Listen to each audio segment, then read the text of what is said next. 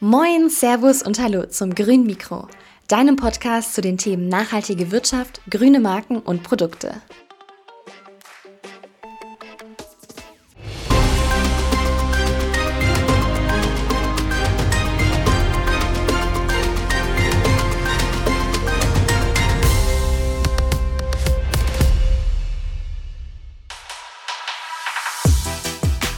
Dieses Mal zu Gast im Podcast Grünes Mikro ist Thomas Winkler, Geschäftsführer der VSB Neue Energien Deutschland GmbH. Mit Thomas Winkler habe ich natürlich über den Status quo der erneuerbaren Energien in Deutschland und Europa gesprochen und wollte wie immer wissen, was er vor seiner Karriere bei der VSB beruflich gemacht hat und wo das Unternehmen selbst historisch herkommt. Mittlerweile arbeiten über 450 Mitarbeiter weltweit für das Unternehmen.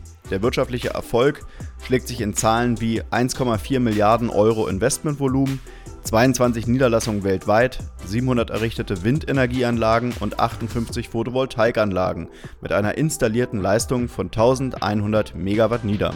Und bevor es mit dem Interview mit Thomas Winkler losgeht, noch ein paar kurze Tipps von meiner Seite.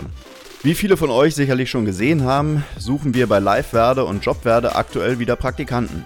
Wer also Lust auf ein Praktikum hat oder jemanden kennt, der darf gerne einmal bei Jobwerde vorbeischauen. Und kennst du schon die Live-Werde-Bestenlisten? Falls nicht, dann möchte ich dir den Tipp geben, einfach mal auf livewerde.de vorbeizuschauen und über den Startseitenlink Bestenlisten dir diesen neuen Kosmos einmal anzuschauen. Wir präsentieren dir dort die aus unserer Sicht besten nachhaltigen Marken zu den unterschiedlichsten Themen. Und falls auch Ihre Marke dort vertreten sein soll, dann schicken Sie gerne eine Bewerbung an kontakt.livewerde.de.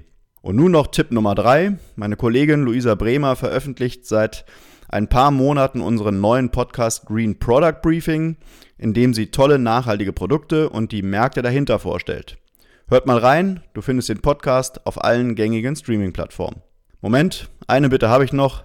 Abonniert oder kommentiert doch auch mal das grüne Mikro, das hilft uns bei der Verbreitung unseres beliebten Formates. Nun aber direkt rein ins Gespräch mit Thomas Winkler, dem Geschäftsführer der VSB Neue Energien Deutschland GmbH.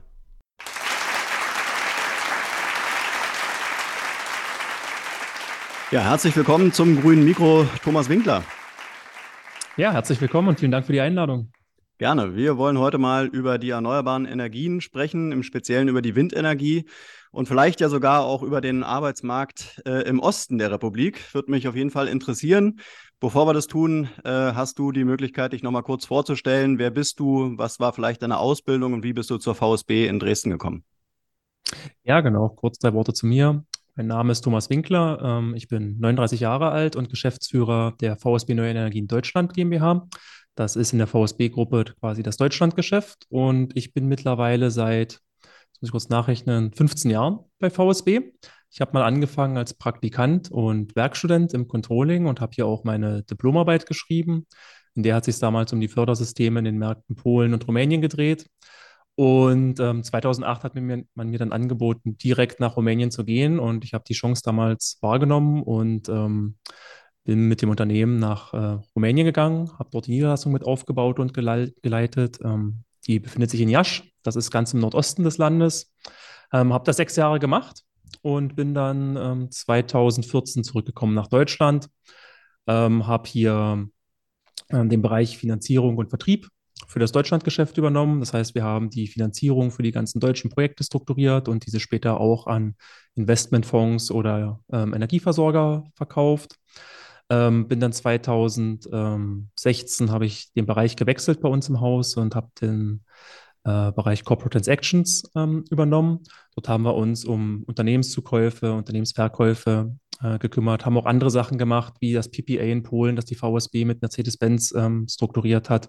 Ähm, das war ein sehr ähm, weites Aufgabenfeld und eine der großen Aufgaben war auch ähm, der Verkauf des Unternehmens. Das heißt, die VSB war ja bis 2020 ein eigentümergeführtes Unternehmen und ähm, seit 2020 haben wir mit der Partners Group einen großen institutionellen Investor als äh, Mehrheitsgesellschafter bei uns im Haus und das Jahr 2020 war dann für mich auch die Gelegenheit, in die Geschäftsführung für das Deutschlandgeschäft ähm, zu wechseln.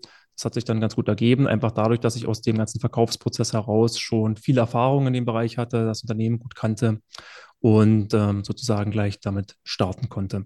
Zum akademischen Hintergrund, ich habe Volkswirtschaftslehre studiert, das heißt, ich komme gar nicht so sehr aus der ähm, Projektentwickler Schiene. Das heißt, ähm, ich komme eher so auf der, Kaufmann, auf der kaufmännischen Ebene, ähm, habe aber in den Jahren, wo ich im Ausland unterwegs war, natürlich viel dazu gelernt, ähm, auf was es in so einem Windprojekt oder im erneuerbaren Energienprojekt allgemein ankommt. Mhm. Jetzt verfolgen wir euch ja auch schon seit Jahren. Ihr ähm, rekrutiert über unsere Plattform Jobwerde auch ähm, eigentlich ähm, ja regelmäßig auch Personal haben natürlich auch euer Wachstum mitbekommen, ähm, was absolut spannend ist. Aber ich finde auch deine persönliche Geschichte, dass du halt wirklich ähm, ja im Prinzip in dem Unternehmen gestartet bist und jetzt bis zum Geschäftsführer aufgestiegen bist. Ähm, würdest du sagen, dass das für euer Unternehmen typisch ist und vielleicht auch so ein bisschen für die Branche oder für die Region, weil so eine Karriere wie du sie da gerade hinlegst, ist ja eigentlich, ähm, wo sich wahrscheinlich jeder denkt, das würde auch gerne machen. Aber eigentlich geht es ja in der Regel eher so ein bisschen über Umwege. Ähm, was würdest du sagen? Ist das typisch für die VSB und vielleicht auch für die Region? Ja, ich glaube, es ist ähm, durchaus typisch auch für die Branche. Mhm. Ähm, denn es gibt einfach, also die Branche ist natürlich relativ jung jetzt mhm. äh, im, im, Vergleich zu anderen Industrien und ähm, es gibt nicht so viele vorgefertigte ähm, Berufsbilder, die, die man so ausfüllen kann. Ähm, ich glaube, das ändert sich in den letzten Jahren. Ähm, aber da hat sich natürlich ähm, äh, geben sich viele Möglichkeiten für, für Bewerber oder für Mitarbeiter, sich weiterzuentwickeln durch persönliches Interesse und dann auch neue Aufgaben wahrzunehmen. Und ähm, ich glaube, bei der VSB haben sich immer auch neue Aufgaben dadurch angeboten, dass wir als Unternehmen natürlich sehr stark wachsen, gewachsen sind in den letzten Jahren. Das heißt, äh, wir hatten starkes Personalwachstum, äh, wir sind in den Strukturen gewachsen, haben natürlich Strukturen immer wieder anpassen müssen und dadurch ergeben sich natürlich auch immer wieder neue Möglichkeiten für, für Mitarbeiter und Kollegen, ähm, auch neue Aufgaben wahrzunehmen und sich ähm, beruflich weiterzuentwickeln. Und ähm, ja, ich glaube, das ist schon ein gutes Beispiel dafür unsere Branche und auch die VSB, denke ich, also ich kenne viele Kollegen, die bei uns auch im Abteilungsleiterbereich mittlerweile arbeiten, die hier auch als Werkstudenten oder Praktikanten angefangen haben und einfach sich über die Jahre dann durch die Instanzen nach oben gearbeitet haben. Mhm. Was würdest du denn oder wie würdest du die letzten Jahre ähm, innerhalb der Branche beschreiben? Die Solarindustrie hat in den letzten Jahren jetzt keine äh, leichte Zeit gehabt. Die äh, rappelt sich jetzt so ein bisschen wieder. Die ähm, Windenergie in Deutschland ist ja auch regional sehr unterschiedlich, wie akzeptiert sie ist. Ähm, Siehst du das momentan als eine gute Entwicklung und waren die letzten Jahre eher leicht oder schwer? Also ich glaube, wir sind uns alle einig, dass die letzten Jahre für die, für die Branche nicht unbedingt das waren, was wir erwartet haben. Also es mhm. gab einen Zubau in der Windindustrie, natürlich, oder in der Windenergie, aber es ist zu lange nicht das, was wir in den Jahren 2015, 2016, 2017 gegangen, gesehen haben. Und wir haben dort einen starken Rückgang der Zubauzahlen gesehen ähm, die sich jetzt irgendwo zwischen ein und zwei Gigawatt stabilisiert haben. Ähm, ich glaube, im letzten Jahr hatten wir irgendwas um die zweieinhalb Gigawatt jetzt mal wieder gehabt, ähm, die zugebaut wurden. Ähm, wir hoffen natürlich alle, dass, dass der Trend weiter nach oben zeigt, dass wir auch wieder auf die Zubauzahlen von 5, 6, 7 Gigawatt ähm, perspektivisch hinkommen. Das ist immer noch weniger als das, was die Bundesregierung anstrebt mit ihren 10 Gigawatt, die man sich natürlich pro Jahr als Ziel gesetzt hat. Das ist ein sehr ambitioniertes Ziel und ich glaube, dass du erkennst schon, ähm, dass, äh, dass wir natürlich äh, dort schon den Rückenwind der Politik auch spüren und denken, dass, ähm, dass äh, da auf alle Fälle auch das politische Commitment da ist, diese, diese Ziele zu unterstützen und ähm, uns den nötigen Rückenwind zu geben, um sie zu erreichen. Mhm. Da will ich noch mal ein bisschen den, den, ähm, den Finger in die Wunde legen. Ähm, der Rückenwind von der Politik ähm, ist da. Ist er denn auch ausreichend da? Ich meine, es gibt den European Green Deal. Ähm, Amerika hat das Thema auch extrem für sich erkannt, fördert die ganze äh, grünen Technologien extrem. Ähm, man sagt in, Deut oder in Deutschland, Europa redet man so ein bisschen vom Protektionismus. Ähm, siehst du das, dass, dass wirklich genug Unterstützung von der Politik kommt? Also man kann natürlich immer mehr fordern als äh, und mehr machen, als, als gemacht wird. Aber ich meine, wir müssen auch zurückschauen, aus was von der Welt wir kommen und äh, wie unter der letzten Regierung schon auch viel gebremst und ähm, durchaus äh, blockiert wurde. Man muss natürlich ganz klar sagen, dass die aktuelle Bundesregierung dort jetzt schon viele Schritte in die richtige Richtung äh, gemacht hat und ähm, uns dort auch viele Türen öffnet und auch die, die Ambition hat, Sachen zu verbessern und Sachen, Sachen nach vorne zu bringen. Natürlich, wie gesagt, man kann vieles immer besser machen und man kann sich immer noch mehr wünschen, aber wir wollen auch nicht immer nur jammern, sondern wir wollen als Branche auch mal sagen, ja, vielen Dank, das ist irgendwie ein Schritt in die richtige Richtung und wir nehmen den, den gerne äh, oder nehmen, sehen das Commitment von eurer Seite und ich glaube, die aktuellen politischen Entwicklungen in Deutschland sind so, dass wir auch in der Gesetzgebung die richtigen Schritte geht. Ähm, man hat jetzt viele mit dem Osterpaket und den Änderungen des EEGs ähm, viele Weichen gestellt. Jetzt gilt es, das Ganze auch in die Verwaltungspraxis umzusetzen, so dass sich dann auch die langfristigen Effekte, die wir alle hoffen, natürlich dann auch einstellen können. Und wir sehen es auch auf europäischer Ebene ist genauso ein großer Wille da, Sachen umzusetzen. Ähm, und jetzt mal bei uns aus Konzernsicht gesprochen, sieht man schon Unterschiede in den Märkten. Ne? Deutschland ist schon einer der, der Märkte oder eines der Länder, wo schon sehr viel Dynamik dabei ist, wo viel passiert. Es gibt andere Länder wie Polen, die durchaus großes Potenzial haben, wo aber einfach der politische Wille auf Landesebene noch nicht so ausgeprägt ist. Und genauso ist es ja in Deutschland auch. Auch die Bundesstaaten unterscheiden sich, äh, Bundesländer unterscheiden sich ja darin, wie stark sie den Ausbau von Windenergie fördern. Und da gibt es Länder wie, ähm, wie Hessen, wie Niedersachsen, die da sehr proaktiv unterwegs sind. Und dann gibt es Länder wie Bayern oder wie Sachsen, wo es eher so semi-gut ausgeprägt ist und nicht so richtig viel passiert. Mhm. Woran ähm, oder wo, wo, kommt dieser politische Wille her? Warum gibt es da Unterschiede in, innerhalb der Bundesländer? Nun, ich glaube, dass ähm, das liegt zum einen ähm, daran, äh, welche Parteien durch, durchaus in der Regierung sind ja, mhm. und ähm, dementsprechend natürlich auch der äh, grüne Gedanke dort oder der, das Thema Klimawandel auch ernst genommen wird und als Thema ähm, gesehen wird. Und ähm, die, also die beiden Länder, die ich jetzt genannt habe, Bayern und Sachsen, sind schon eher konservativer eingestellt und dementsprechend ähm, ist, hängt man dort, glaube ich, auch noch ein bisschen so in alten Strukturen fest und ähm, ist nicht so wirklich aufgeschlossen dem, dem ganzen äh, Ziel gegenüber. Aber wir sind ja der Bundesregierung aktuell sehr dankbar, dass sie über das 2%-Ziel eine Drohkulisse aufgebaut hat, die auch diese Länder früher oder später in Bewegung bringen wird, um ihren Beitrag zum Ausbau der Erneuerbaren zu leisten. Mhm. Gibt es denn innerhalb äh, Europas jetzt noch irgendwelche Länder, wo ihr drauf schielt und sagt, da läuft irgendwas besser?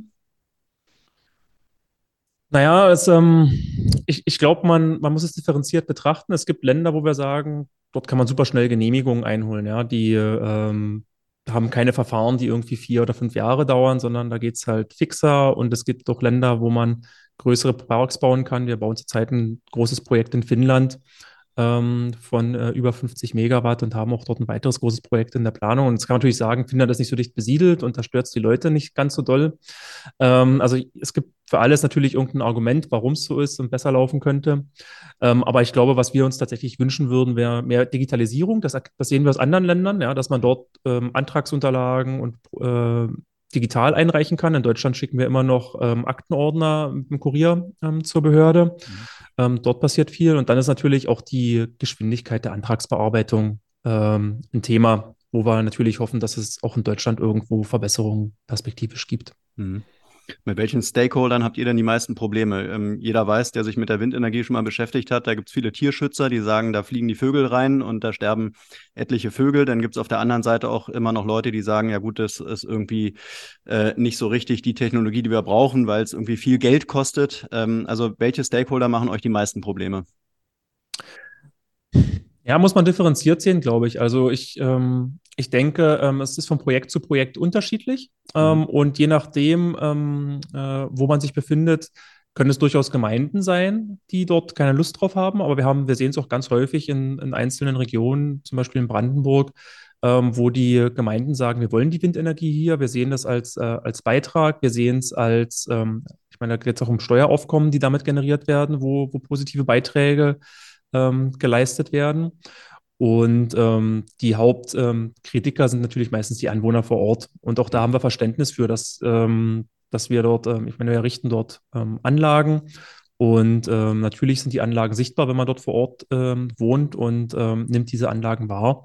Und das ist uns durchaus bewusst. Und wir versuchen da natürlich auch irgendwo sensibel mit umzugehen und die Leute im Prozess abzuholen und mitzunehmen, um ihnen die Ängste, die solche äh, Projekte meistens mit sich bringen, ähm, zu nehmen. Und wir sehen auch ganz klar, dass wir zum Beispiel in Repowering-Projekten, also Projekten, wo wir Altanlagen abbauen, um neue zu errichten, diese Diskussion mit den Bürgern vor Ort in der Regel gar nicht haben.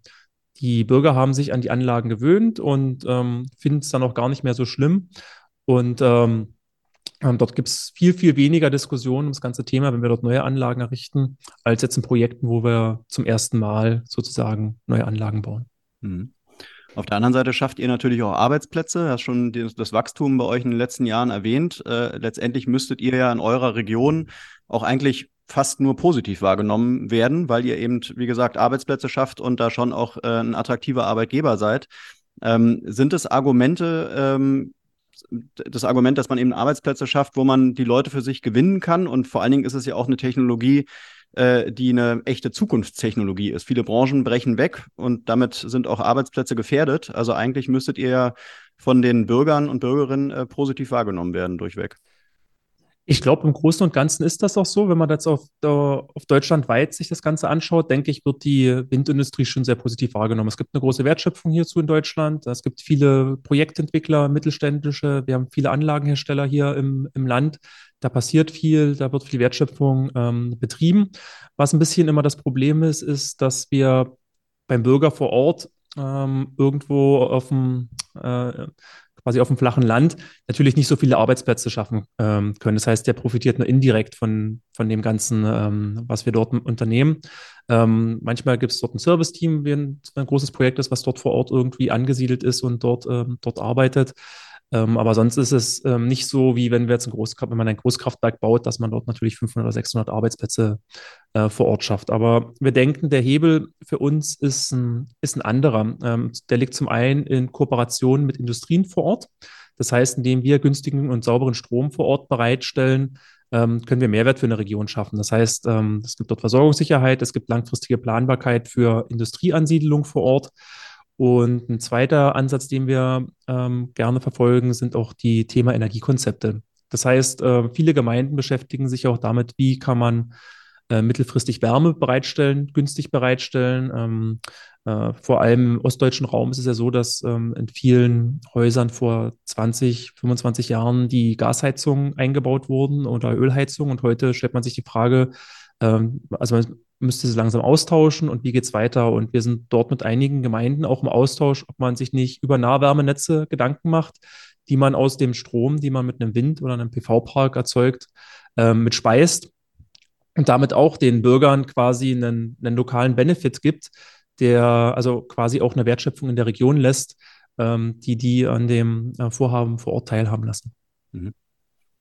Dann lass uns noch mal so ein bisschen äh, auf eure Unternehmensgeschichte noch mal eingehen. Du hast ja schon ein bisschen was erzählt, ähm, dass man vielleicht auch die VSB mal so einordnen kann, wie groß oder wie klein ihr gegenüber Wettbewerbern seid. Gerne mal irgendwie so deutschlandweit, europaweit und vielleicht auch mal international, dass sich ähm, ja die Leute da draußen auch mal ein Bild machen können, was entsteht da eigentlich für eine Industrie. Gib uns mal so ein paar Zahlen. Wie viele Mitarbeitende seid ihr? Ähm, was ist vielleicht auch, wie groß ist euer Umsatz und vielleicht noch ein paar andere Zahlen, die du preisgeben möchtest? Genau, also wer möchte, kann natürlich gerne noch viel mehr Zahlen auf unserer Webseite ähm, später nachlesen, aber ähm, wir sind zurzeit 450 Mitarbeiter europaweit, mhm. ähm, sind in äh, 13 Märkten Europas ähm, unterwegs. Ähm, Deutschland und Frankreich sind eigentlich unsere Hauptmärkte, ähm, haben natürlich in Deutschland in Sachsen angefangen und sind dann aber schon 2001 nach Frankreich gegangen äh, und haben dort eigentlich mittlerweile zwei Länder, die in etwa gleich groß sind. wir haben in den letzten Jahren einen sehr großen Zubau äh, gehabt. Wir haben ähm, äh, mittlerweile rund äh, über 600 äh, Windenergieanlagen äh, europaweit errichtet. Ähm, das sind ähm, fast ein Gigawatt an, äh, an, Windenergieanlagen, haben über eine Milliarde an Investitionsvolumen ähm, gestemmt und betreuen diese Windenergieanlagen auch in im Rahmen der technischen und kaufmännischen Betriebsführung. Das heißt, wir richten diese nicht nur, sondern wir sind auch langfristig Ansprechpartner für, für die Bürger und Stakeholder vor Ort und ähm, äh, quasi das Gesicht. Ne? Und äh, wenn es um Umsätze geht, dann sind, muss man sagen, wir sind natürlich im Projektentwicklungsgeschäft. Das heißt, ähm, die schwanken relativ äh, stark zwischen den einzelnen Jahren. Ähm, das heißt, wenn wir natürlich viele Projekte umsetzen in einem Jahr, dann haben wir hohe Umsätze. Das kann im Folgejahr dann durchaus niedriger sein. Aber wir bewegen uns irgendwo in der Range zwischen 100 bis 200 Millionen Euro ähm, in der Gruppe im Moment. Mhm, mh. Ähm, sag uns mal oder erzähl uns mal so, so ein paar, ähm, ähm, paar Daten und Fakten zu Wettbewerbern, mit denen ihr euch auch auseinandersetzen müsst. Vielleicht wirklich mal Deutschland, europaweit und dann auch gerne international, weil ich denke, so äh, Länder wie China ähm, und Amerika, USA sind natürlich auch Länder, die euch irgendwo direkt, indirekt Konkurrenz machen. Genau, also ähm, ich, in Deutschland ähm, sind es die klassischen Verdächtigen. Ich nenne sie immer alle die mit den drei Buchstaben. Ja? Also mhm. es ist ja so ein Phänomen der Branche, dass wir ganz viele ähm, Marktbegleiter haben, die ähm, auch mit drei Buchstaben abgekürzt werden, ob es jetzt eine äh, WPD, eine PNE ist, eine UKA, mhm. ähm, äh, die da mit unterwegs sind, ähm, aber auch eine Abowind, eine Enertrag, eine Energiequelle. Und ich glaube, das ist ein Phänomen des deutschen Marktes. Das sind alle Firmen, die in der unter Struktur und Größe irgendwo mit der VSB vergleichbar sind, sind sehr mittelständisch geprägte Unternehmen. Ähm, die deutsche Windindustrie allgemein ist sehr mittelständisch ähm, ausgeprägt. Das ist ein großer Unterschied zum, zum Auslandsmärkten. Dort sehen wir sehr viele große Energieversorger, die dort ähm, eigentlich die marktbeherrschenden Treiber sind. In Deutschland ist das nicht so. Man sieht das auch immer wieder an den Ausschreibungsergebnissen. wir sehen immer noch einen sehr großen Anteil an Bürgerenergiegesellschaften, die dort mit teilnehmen. Und die größten ähm, Marktbegleiter haben irgendwie so Marktanteile, der irgendwo zwischen äh, 5, 6 Prozent liegt. Was eigentlich vergleichsweise wenig ist, wenn man das mal in so einen internationalen Maßstab ähm, legt, wo zum Beispiel in Frankreich eine EDF dann da irgendwo 20 oder 30 Prozent des Marktes beherrscht. Also da muss man sagen, dass in Deutschland ähm, eine sehr ähm, ausdifferenzierte Industrie entstanden.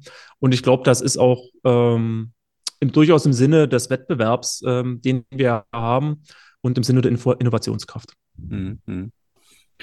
Und so riesige Wettbewerber wie jetzt aus Dänemark eine, eine Vestas äh, oder aus den USA äh, GE, ähm, spielen die für euch auch eine Rolle oder? Ja, da, da, muss man jetzt differenzieren. Vestas und GE sind ja, ähm, sind ja Anlagenhersteller, sind also okay. die stellen ja die Windenergieanlagen her. Wir sind ja mhm. im Projektentwicklungsgeschäft äh, tätig. Das heißt, wir sichern die Grundstücke, holen die Genehmigung ein und errichten die Anlagen. Aber ja, was wir sehen, ist, dass wir vor allem große äh, große Marktbegleiter aus dem Ausland, also vor allem jetzt die europäischen Energiekonzerne, ne, die ähm, alle EDFs und EDPs ähm, äh, der Welt natürlich versuchen, den deutschen Markt zu strömen. Da sehen wir so schon sehr viel Wettbewerb, ähm, aber wir sehen auch, dass internationale äh, Marktbegleiter durchaus nach Europa kommen. Dort sind vor allem äh, kanadische äh, Unternehmen oder amerikanische Utilities äh, zu nennen, die hier natürlich versuchen, Fuß zu fassen ähm, weil sie einfach sehen, dass hier ähm, sich, große, sich große Marktchancen ergeben, auch durch die hohen Strompreise, die, die aktuell vorhanden sind. Und wir sehen, dass, dass diese Bestrebungen da sind, in den europäischen Markt, aber insbesondere zurzeit in den deutschen Markt auch ähm, hineinzudrängen. Mhm.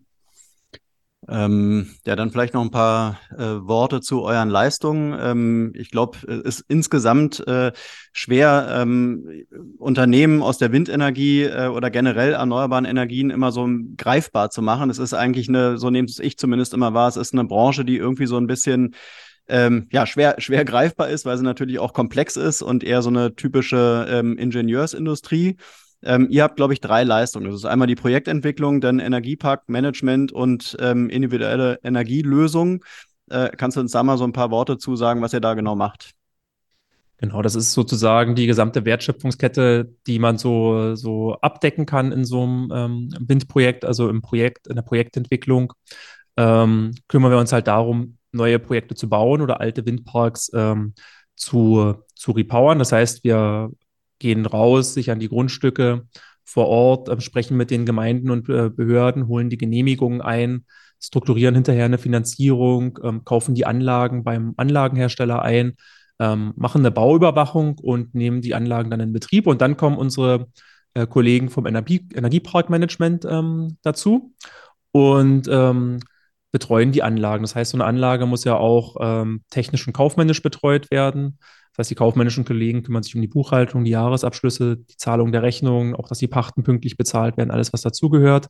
Und die Kollegen aus der technischen Betriebsführung ähm, schauen, dass die Anlagen entsprechend der Parameter laufen, dass alles ähm, technisch sein, äh, seinen Gang geht, koordinieren ähm, Wartungseinsätze mit dem Anlagenhersteller, falls mal was ähm, kaputt gehen sollte und ähm, betreuen dort über den gesamten Lebenszyklus von 20 Jahren die, die Windenergieanlage und die Kollegen von individuellen Energielösungen ähm, kommen immer dann zum Einsatz, wenn wir vor Ort komplexere Themen haben. Wenn wir zum Beispiel sagen, wir wollen, was ich schon angedeutet habe, so eine Nahwärmeversorgung aufbauen, beziehungsweise haben wir auch öfters ähm, zum Beispiel große Agrarbetriebe, die sagen, wir haben ja eine Biogasanlage und wir würden noch eine, eventuell eine PV-Anlage dazu nehmen. Und dann ähm, schauen die Kollegen, wie man das in den Lastgang vor Ort des Betriebs mit integrieren kann, wie man dort Verbräuche optimieren kann, wie man die Produktion optimieren kann, um ähm, Energie zu sparen. Und ähm, damit am Ende machen wir uns nichts vor, auch Geld zu sparen. Ich meine, das ist immer auch ein Kostenfaktor Energie. Und ähm, diesen Service bieten die Kollegen dort von den individuellen Energielösungen an. Mhm. Und was sind so typische äh, Jobanzeigen, äh, die ihr, ähm, sagen wir mal, ähm, rekrutieren wollt und äh, müsst?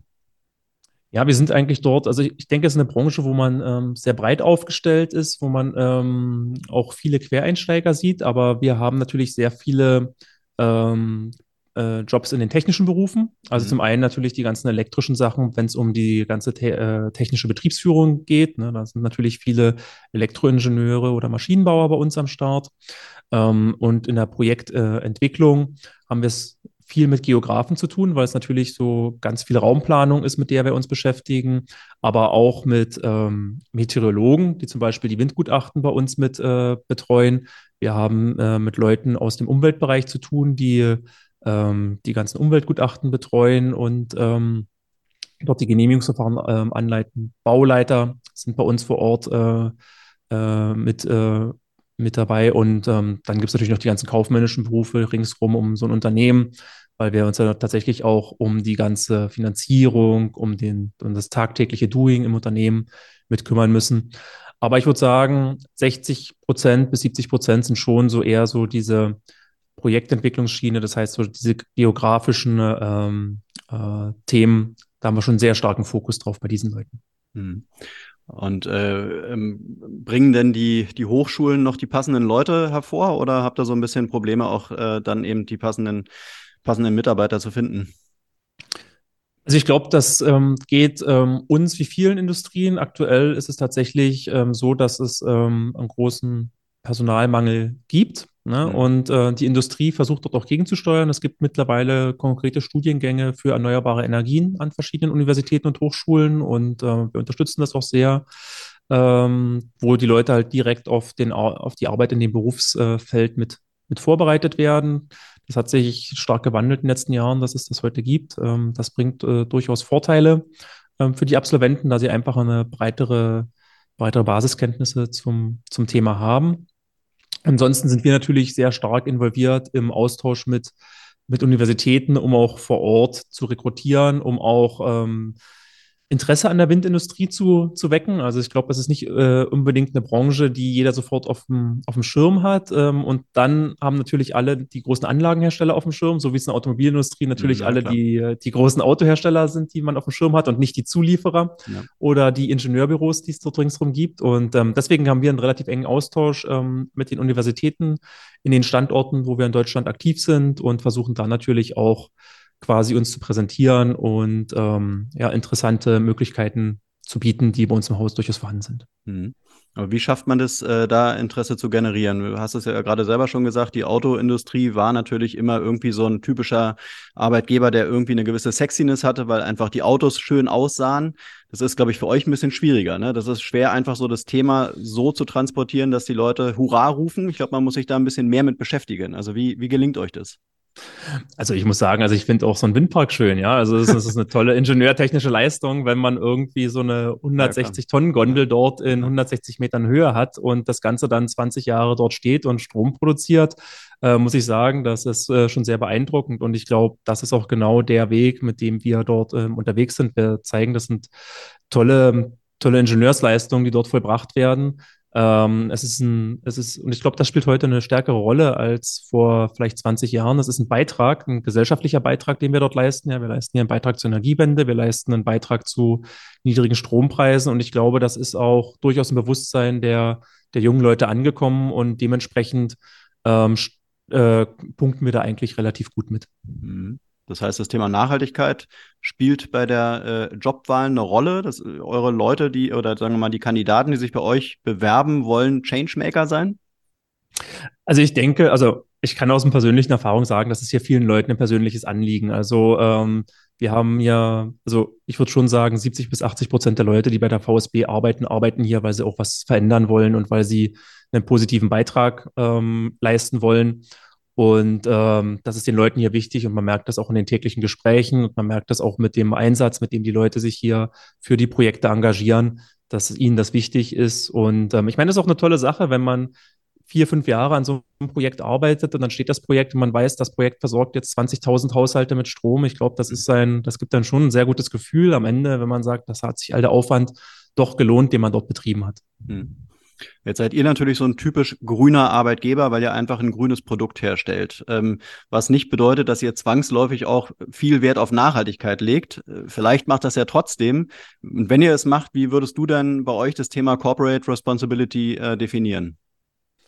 Ja, ich glaube, das hat ähm, verschiedene Dimensionen, auch bei so Unternehmen wie bei uns. Es ist halt nicht nur damit getan, dass wir irgendwie ähm, hier einen Obstteller ähm, äh, den Mitarbeitern bereitstellen und ähm, irgendwie Elektroautos und Wasserstoffautos fahren, sondern wir glauben, da gehört auch mehr dazu. Da gehört auch eine gesellschaftliche Verantwortung in den Gemeinden, in denen wir vor Ort sind, dazu. Da gehört auch eine soziale Verantwortung ähm, ähm, dazu. Und ähm, ökologische Nachhaltigkeit, ganz klar. Und wir machen dort viel. Also wir versuchen natürlich, ähm, wie gesagt, in den Gemeinden lokale Wertschöpfungsketten zu nutzen, viele Sachen vor Ort einzukaufen, wenn wir, wenn wir Projekte bauen.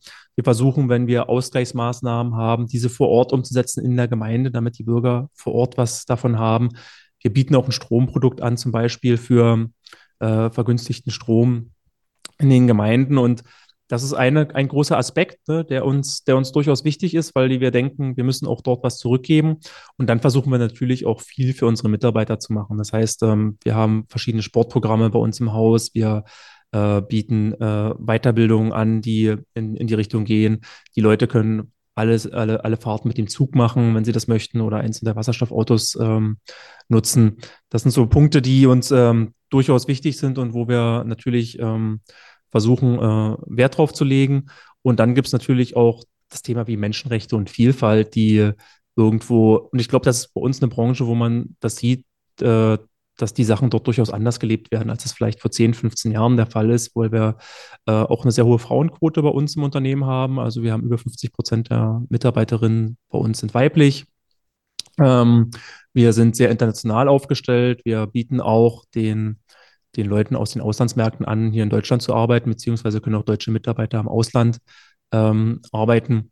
Das heißt, ähm, da ist, glaube ich, viel passiert in den letzten Jahren, um, ähm, um auch quasi diese, diese Themen mit ähm, gut abdecken zu können. Mhm. Das heißt also, du würdest wirklich, wenn du jetzt ein Fazit ziehen müsstest, schon sagen, dass ähm, den Kandidaten bei euch äh, das Thema Nachhaltigkeit auf jeden Fall wichtig ist und ihr auch als Arbeitgeber gefordert seid, da gewisse Sachen einfach äh, anzubieten und zu leisten.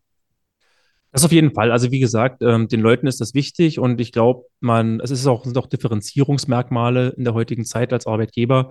Ähm, wie gehe ich mit Leuten um und ähm, wie äh, setze ich mich vom Wettbewerb ab? Also es ist halt ein, ein Wettbewerb um die Mitarbeiter und ähm, wir versuchen auch dort das Feedback der, der Kollegen hier mit aufzunehmen. Wir haben auch zum Beispiel hier in Dresden gibt es ein Gartenprojekt, wo sich die Kollegen in einem Gemeinschaftsgarten, der von VSB unterstützt wird, engagieren können, um dort gemeinsam Zeit zu verbringen, aber auch ihr eigenes Gemüse anzubauen, was sie damit nach Hause nehmen können. Also das sind alles so, so Sachen, die, die immer wieder an uns herangespielt werden. Oder anderes schönes Beispiel ist, wir haben auch mal die Weihnachtsgeschenke abge, abgeschafft und stattdessen pflanzen wir Bäume. Das heißt, äh, die Weihnachtsaktion der VSB ist ein Unternehmenswald, den wir dort haben und ähm, auch dort engagieren sich die Mitarbeiter dann sehr heftig. Also wir pflanzen die auch selber, wir beauftragen da niemanden, sondern es ist tatsächlich eine Pflanzaktion, die bei uns dann stattfindet, wo wir uns ähm, engagieren als Unternehmen.